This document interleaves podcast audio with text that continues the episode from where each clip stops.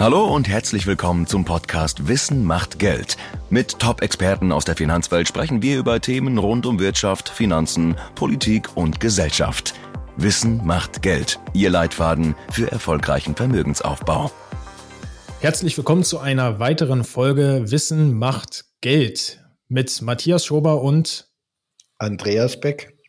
Genau, herzlich willkommen zurück, Andreas und alle Zuhörerinnen und Zuhörer. Heute ein extrem spannendes Thema. Andreas, ich bin auch sehr gespannt darauf, wie deine Meinung dazu ist.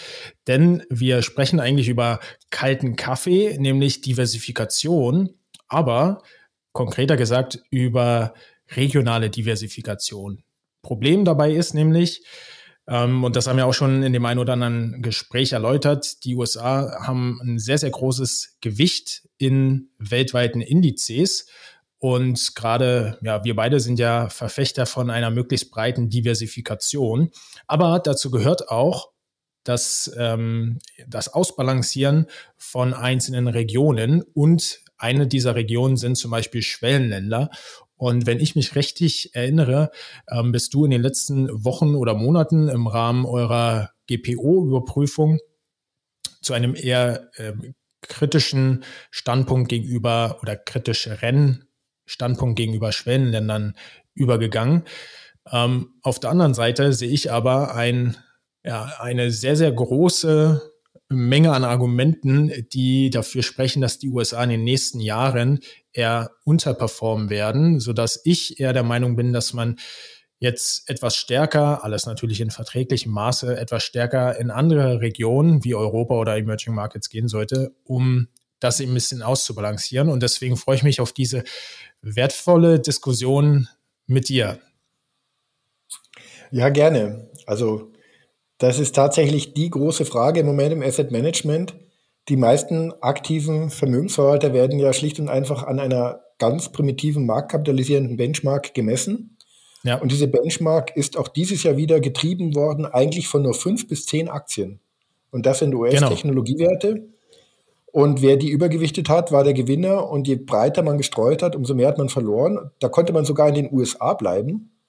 Selbst wenn man da in die Breite gegangen ist, hat man verloren. Also zum Beispiel der S&P 500 Equal Weight hat deutlich underperformed zum S&P 500 und Russell 2000, also die kleineren amerikanischen Unternehmen haben nochmal underperformed. Also je breiter man weggeht von den ganz großen Dickschiffen in den USA, umso schlechter war es. Aber was mache ich jetzt damit in Zukunft? Also das ist eine Frage, da kann man ein bisschen in die Daten der Kapitalmarktforschung gucken und ähm, auch ein bisschen dann versuchen, das zu interpretieren. Da freue ich mich drauf. Genau, damit würde ich auch direkt einsteigen.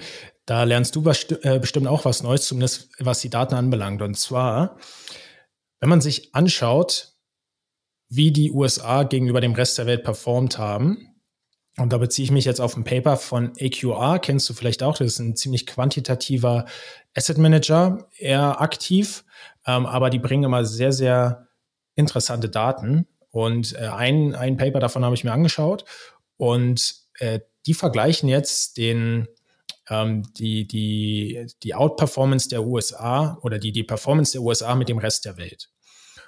Rest der Welt ist in dem Fall der MSCI EAFE, kannte ich vorher auch nicht, aber der beinhaltet quasi den MSCI World ex-USA, also alle, alle Industrieländer außer, außer den USA und Kanada.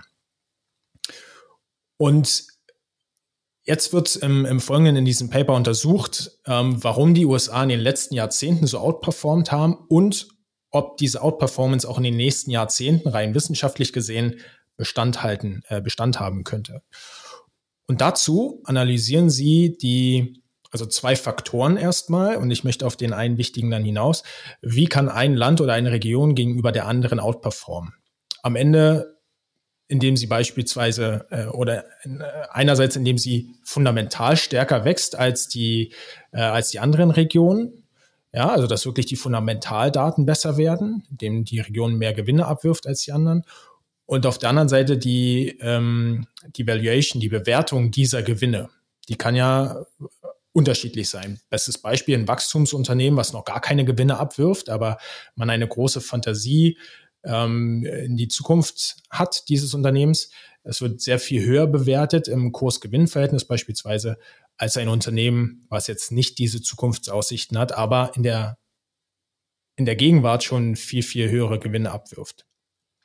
So, und diese Indizes vergleicht man nun und man sieht, die, die USA haben in den letzten 30 Jahren eine Outperformance von 4,6 Prozent erzielt gegenüber den, den nicht-amerikanischen Regionen. 4,6 Prozent pro Jahr ist also schon eine ziemliche Hausnummer. Ja. Und jetzt schaut man aber, woher kam diese Outperformance? Und da sieht man, dass wenn man jetzt die, die Kurs-Gewinn-Verhältnisse, das wandeln sie alles noch ein bisschen ab, also Kurs-Gewinn-Verhältnis ist am Ende, wie viel wird pro Euro Gewinn für diese Aktien bezahlt. Da sieht man, dass die, äh, dass die relative Bewertung der USA mit den anderen Regionen eine entscheidende Rolle bei dieser Outperformance gespielt hat.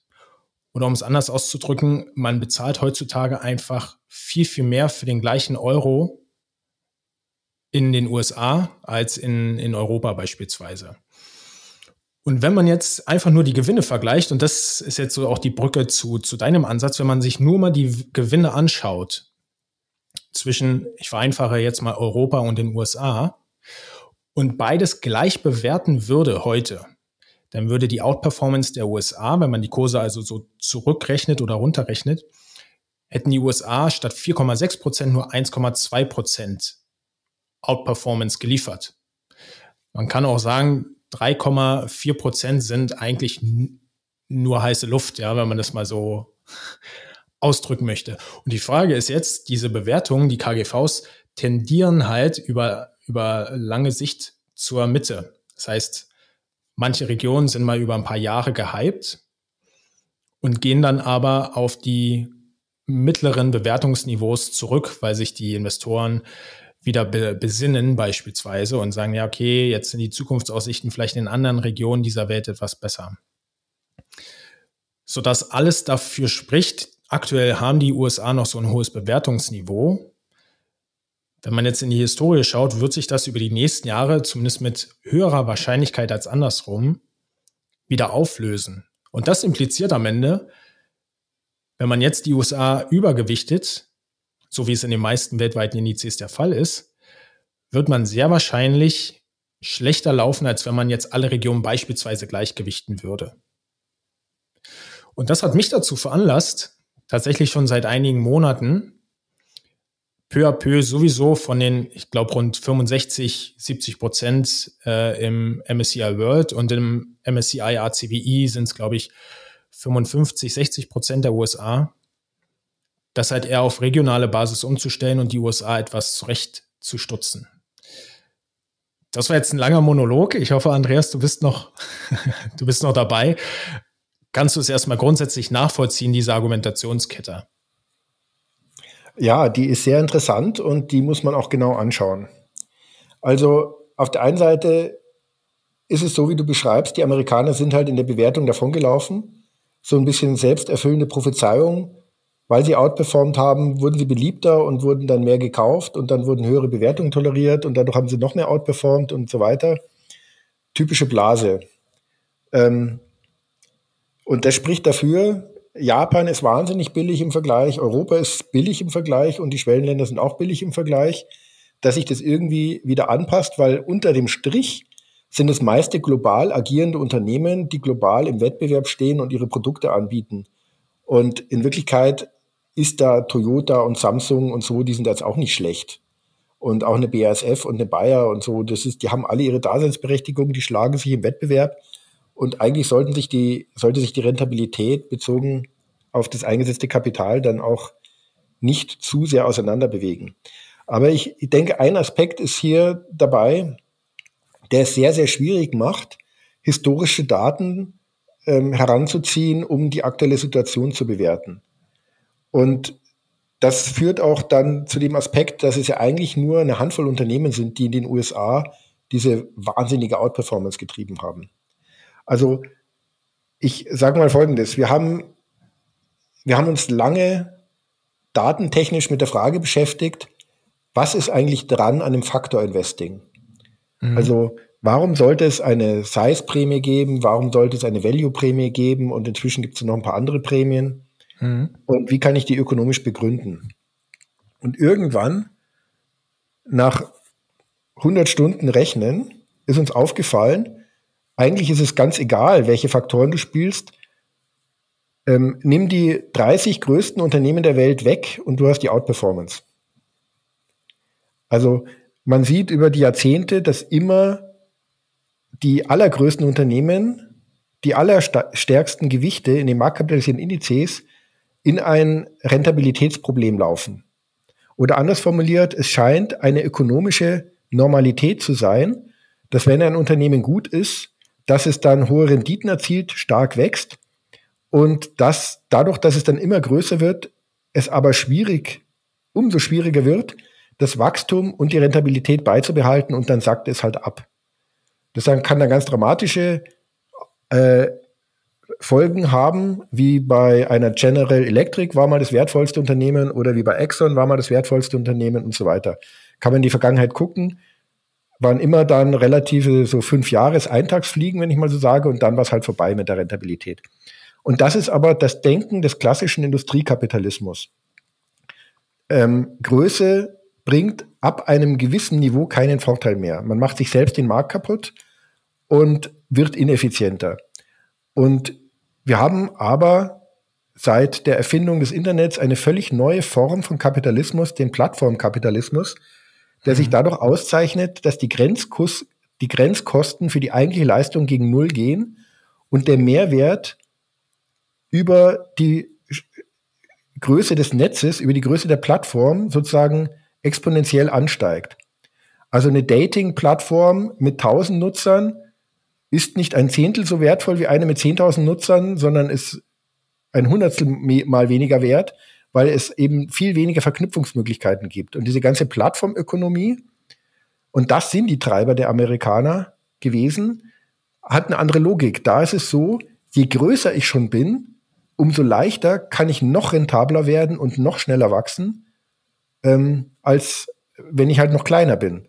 Und das hat man auch gesehen. Es gab dann, es gibt immer in dieser Plattformökonomie diesen Trend zum, zum, ja, zum, zum Monopol und auch zum Monopolrenditen. Das sieht man bei Ratingagenturen, das sieht man auch bei Asset Management Gesellschaften im Moment, wo ja. am Ende alles nur noch in BlackRock und Vanguard landet. Ähm, das sieht man natürlich bei den ganz klassischen Plattformen. Ähm, bei Alphabet und bei Meta und auch bei Microsoft mit, mit ihrem Lizenzgeschäft. Sieht man zum Teil auch dann eben bei Apple, die das als geschützten Bereich machen. Und da ist halt schon die Preisfrage. Sind die nicht erst am Anfang oder anders formuliert? Microsoft ist jetzt dann das teuerste Unternehmen der Welt. Aber wenn Microsoft jetzt seine Lizenzgebühren verdreifachen würde, hätten wir überhaupt eine Möglichkeit, es nicht weiter zu nutzen? Äh, ich würde fast sagen, nein. Mhm. Das ist, und da ist es dann eine Frage der Regulierung. Wann werden die endlich reguliert, sodass die Gesellschaft nicht ja. zu sehr ausblutet? Aber es ist ein anderes Spiel und da ist es schwierig, historische Daten als Vergleich heranzuziehen, weil sowas gab es historisch in dem Sinne nicht. Ja, ist spannend, was du ansprichst, weil am Ende haben, also schreibt AQR auch, dass es wie eine Value-Strategie äh, jetzt ist, nicht auf die USA zu setzen, weil man eben sagt, dort ist sehr, sehr viel Growth noch mit eingepreist. Ähm, und am Ende gleicht es einer Value-Strategie, wenn man jetzt eben nicht in die USA investiert, aber diese Value-Strategie bringt auf lange Sicht ja eine Outperformance.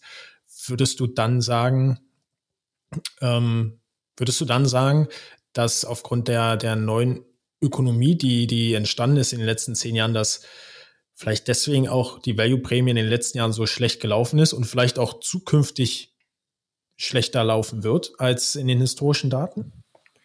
Auf jeden Fall. Also auf jeden Fall. Das ist, ähm, das kann man dadurch erklären. Auch dass die Size-Prämie nicht da war, kann man dadurch erklären. Ja. Aber die Frage ist schon, wie das jetzt zu interpretieren ist. Es gibt ja jetzt verschiedene Initiativen, diese Monopolmacht dieser Plattformen zu begrenzen. Und historisch gesehen kann man da auch lernen, dass eigentlich nur eine Antwort der Gesellschaft funktionieren kann. Und die lautet, dass man diese Unternehmen wie Infrastrukturunternehmen äh, klassifiziert. Also Microsoft ist gar kein IT-Unternehmen. ja. oder Alphabet, sondern es sind Infrastrukturunternehmen. So wie jemand, der das Monopol hat für die Wasserversorgung in München. Und solche Unternehmen werden anders reguliert. Da gibt es dann zum Beispiel eine Maximalrendite, die sie erzielen dürfen pro Umsatz oder pro eingesetzten Kapital. Und das ist in den ersten Vorschlägen bei amerikanischen äh, Kongressmitgliedern, wie man das in den Griff bekommen kann, auch schon auf dem Tisch. Und ich glaube, da muss es auch hinlaufen. Und dann ist die Party der amerikanischen Outperformance vorbei. Auf der anderen Seite, wenn das nicht kommt, das verkraftet die Gesellschaft halt auch nicht mehr. Es kann nicht ein so unglaublich großer Teil der Wertschöpfung zu so wenigen Unternehmen fließen, die eigentlich wenig Arbeitsplätze produzieren und die ja eigentlich auch zum Beispiel jetzt für den ganzen teuren Umbau der Weltwirtschaft Richtung CO2-Neutralität keinen Beitrag leisten. Also da geht's ja, ja, das sind ja alles virtuelle digitale Plattformdienstleistungen, die einen Netzwerkeffekt monetarisieren. Das ist ja schön und gut, ist auch ein toller Mehrwert, will ich gar nicht abstreiten. Aber das können wir uns, glaube ich, nicht mehr leisten, dass so große Teile der Wertschöpfungskette dahin abfließen. Ich möchte gar nicht wissen, wie viel Geld deutsche Behörden, Unternehmen, Universitäten und so weiter jedes Jahr an Lizenzgebühr an Microsoft zahlen. Kann man sicher herausfinden, aber das ist nicht ja. mehr tragbar. Ja. Ja, die Menge macht es am Ende auch, oder? Also gerade durch Corona mit MS Teams ähm, ist das, ist das äh, Microsoft. Ja, kommt ja nicht mehr aus. Aber eigentlich, genau. dass man nicht mehr auskommt, liegt daran, dass es eine Infrastrukturdienstleistung ist. Ja, Auch die Cloud-Services, eigentlich geht es um Infrastruktur. Es geht sozusagen, mir kommt es immer so vor, wie, also wenn zu den Zeiten, als die Phönizier das Alphabet erfunden haben, wenn es da schon äh, Patent äh, gegeben hätte und die hätten sich das patentieren lassen und so. Ich meine, so sind wir doch heute. Wir haben so eine gewisse ja, ja. digitale Infrastruktur, da gibt es gewisse Standards. Wer die Standards in Händen hat, hat die Infrastruktur in den Händen. Und das lässt sich beliebig kapitalisieren. Und da sind wir erst am Anfang. Also ich, bin, ich möchte nur erwähnen, dass zum Beispiel Betriebssysteme, ohne Betriebssystem geht gar nichts. Da hat Alphabet absolute Dominanz und die verlangt nicht mal was dafür. Also so, so weit sind wir. Aber natürlich Microsoft, können wir eine Microsoft Lizenzgebühr verlangen. Wir könnten alle nicht aus. Ja, Microsoft meinst du, Betriebssystem? Ja, ich glaube, Alphabet verlangt doch auch nichts für das Betriebssystem bei Handys. Ach so, ach so, ja, ja, genau, ja, ja, ja. Ja. Ja, und also ich fand damals den Move, den habe ich gar nicht so mitbekommen, aber im Nachhinein fand ich es schon sehr smart, als Microsoft gesagt hat, hier Microsoft Office äh, könnt ihr jetzt nicht mehr einmalig kaufen, sondern ihr bezahlt jetzt monatlich oder jährlich. So einfach. Ja. Und, und du hattest keine Wahl. Ja, okay, wenn du es halt weiter ja. nutzen willst, dann hast du halt keine man, Wahl. Ne? Das muss man sich allein aus Sicherheitsaspekten vorstellen, dass die gesamte Infrastruktur der deutschen Unternehmen und Behörden von ja. einer Software abhängt, die ihnen gar nicht gehört. Ja, also so, ja. die könnte Microsoft auch sperren, wenn Donald Trump wiedergewählt wird und der nicht einverstanden ist mit unserer Politik mit Albanien oder irgendwas. Also ich meine, was für ein Sicherheitsrisiko. Und ja. wir reden ja von einer ganz banalen Software, wo wir uns Briefe schicken und, eine, ein paar Zahlen kalkulieren. Also ich übertreibe, ist eine ganz tolle Software natürlich, ja. aber trotzdem, wir haben da ein Niveau gehabt. Und äh, um wieder zum Anfangsthema zu kommen, da kommt die Outperformance sehr, sehr stark her. Und die Gewinne sind auch explodiert und die Gewinne sind noch bei weitem nicht am Anschlag. Die könnten noch ganz anders ausreizen, ihre Macht. Und die Frage ist aber, und das große Risiko ist für diese Unternehmen meiner Meinung nach die Regulierung. Und deswegen würde ich auch nicht zu stark auf die USA setzen. Weil der wilde Westen der letzten 20 Jahre, so kann es einfach nicht weitergehen. Ja, aber der geschätzte Kollege Thorsten Hens, der sagt ja beispielsweise auch, die USA sind das Nonplusultra. Er würde nur in S&P 500 ETF investieren statt weltweit, hat er in einem Gespräch mit, mit mir auch schon gesagt. Und das ist so die, die Frage, ja nimmst du dann einfach nur den S&P 500, das kannst du natürlich noch weiter treiben und sagen, nimmst du einfach nur den Nasdaq oder die, die Top 4 Aktien oder was auch immer. Oder sagst du eben doch, die letzten Jahre waren eine Art Anomalie und die Faktoren, die kehren wieder zurück in den nächsten Jahren und gehst jetzt eher aus den USA raus und streust weltweit. Und ja, ich wäre eher auf, auf äh, der letzten Variante. Aber du bist, glaube ich, so ein bisschen dazwischen, oder? Du sagst, naja, so wie es, ich sag jetzt mal, wir können es ja ganz, ganz äh, konkret machen. Im GPO habt ihr einen weltweiten Ansatz auf der Aktienseite. Wie investierst du da? Oder wie seid ihr da jetzt aufgestellt? Ja, also wir gehen da tatsächlich so einen moderaten Weg. Also wir nennen das ja Gleichwertindex. Das heißt, wir versuchen gemäß KGV die Regionen auf ein gleiches Niveau zu interpretieren. Und dann habe ich halt nicht 68 Prozent USA, aber ich habe immer noch 50 Prozent USA. Mhm. Und insofern sind wir schon auch relativ stark in den USA gewichtet und die Gewichtung ist gestiegen 2022, denn die USA sind auch relativ gefallen, die Werte. Also ein bisschen aus der Blase ist jetzt gerade jetzt im, auch im ersten Quartal 2023 heraus. Aber die Unternehmensgewinne haben sich besser entwickelt als in Europa von den großen Unternehmen im S&P 500. Und insofern hat sich jetzt das ein bisschen schon nivelliert. Vielleicht sind, vielleicht sind wir auch schon auf dem Weg zu dem, was du sagst, dass jetzt sich da wieder eine Normalisierung findet. Aber das ganz große Rätsel aus dieser Perspektive ist natürlich Japan. Ähm, Japan ja. ist so spottbillig am Aktienmarkt und das waren sie aber auch schon vor zwei Jahren, das waren sie auch schon vor vier Jahren. Und jeder Value-Index, wenn man sich den anschaut, ist vor allem Japan-lastig. 30, 35 Prozent Japan gewichtet. Und das kann man auch bestens erklären. Aber jedes Jahr ist man dann wieder enttäuscht, dass die Performance nicht kommt. Aber ich finde, Japan ist sowieso so ein spannender Markt, auch auf der Zinsseite ähm, und auf der wirtschaftspolitischen Seite. Ich glaube, dazu machen wir mal eine eigene Sendung, äh, vielleicht auch nochmal mit einem externen Experten, was die da auch mit der Notenbank experimentieren. Das ist ja wirklich, also da, da, da ist ja, sind ja USA und, und Europa Kindergeburtstag gegen. Also, ja, absolut. Da brauchen wir aber einen, einen Gast. Ja. Ich habe zwar schon ganz viele Ökonomen gefragt, ob sie mir erklären können, wie die japanische Zinspolitik positiv aufgehen kann. Und das konnte mir noch keiner erklären. Aber sobald wir einen gefunden haben, laden wir ihn ein. So machen wir das. Dann lass uns mal abschließend, jetzt haben wir über Japan, USA, ein bisschen Europa gesprochen, nochmal ganz kurz Schwellenländer. Wie, wie siehst du die momentan? Also wie viel nehmen die bei euch ein? Ihr seid ja schon sehr, sehr stark im äh, Fundamental getrieben. Und wie stark sind die im Vergleich zu so einem MSCI ACWI, also einem marktkapitalisierten Index? Also marktkapitalisierend bin ich eher bei 8%, 9%. Mhm. Wir sind im Moment bei 12 Prozent. Wenn ich aber den Gleichwertindex eins zu eins übersetzen würde, wäre ich bei 15 Prozent. Da haben ja. wir so ein gewisses Korrektiv, also die Möglichkeit, über das Risikomanagement da risikoadjustiert die Sache zu betrachten. Und da unterstellen wir jetzt ein höheres politisches Risiko. Da bin ich mir auch nicht sicher, wie es da weitergeht, natürlich. Ja.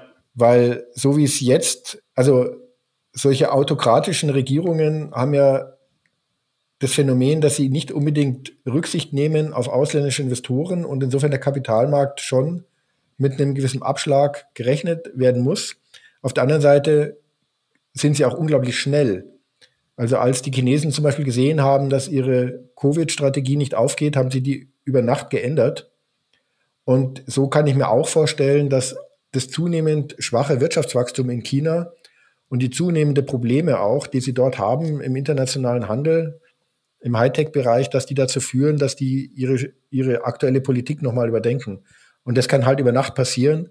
Und dann sind Alibaba und Co. Äh, viel zu billig. Also ich würde jetzt auch nicht empfehlen, da ganz rauszugehen oder so, sondern äh, wie du sagst, am Ende die Zukunft ist ergebnisoffen und das Einzige, was einem wirklich Sicherheit bietet, ist eine möglichst breite Streuung. Aber dann, also selbst bei 15 Prozent sind wir ja noch nicht bei den 30 Prozent, wie man äh, auf Social Media oft sieht, 70, 30. Also da ist es genau dieser Mittelweg, den ich vermutet habe, dass ihr schon etwas weniger USA, etwas mehr Europa, etwas mehr Japan, aber auch etwas mehr Emerging Markets, aber jetzt nicht Vollgas sozusagen geht. Ja, genau. Ja. Genau. So ist das. So sind wir aufgestellt. Immer richtig und immer falsch ist man dann. Ja, genau so ist es. Dann äh, ja, schaue ich mich mal und höre ich mich mal um nach einem Japan-Experten. Vielleicht kriegen wir den mal äh, zu uns in die Sendung. Und liebe Zuhörer, wenn ihr Themen habt, wie gesagt, wir verlinken auch, wir verlinken auch mal das Paper, über das wir heute gesprochen haben, in den Show Notes. Ähm, könnt uns gerne kontaktieren und uns Feedback geben, Themenwünsche einreichen. Und genau, dann freue ich mich wieder aufs nächste Mal, Andreas. Vielen Dank, Matthias. Vielen Dank fürs Zuhören. Und das war's auch schon wieder mit dieser Podcast-Folge. Alle weiteren Informationen finden Sie auf unserem YouTube-Kanal und auf unserer Webseite.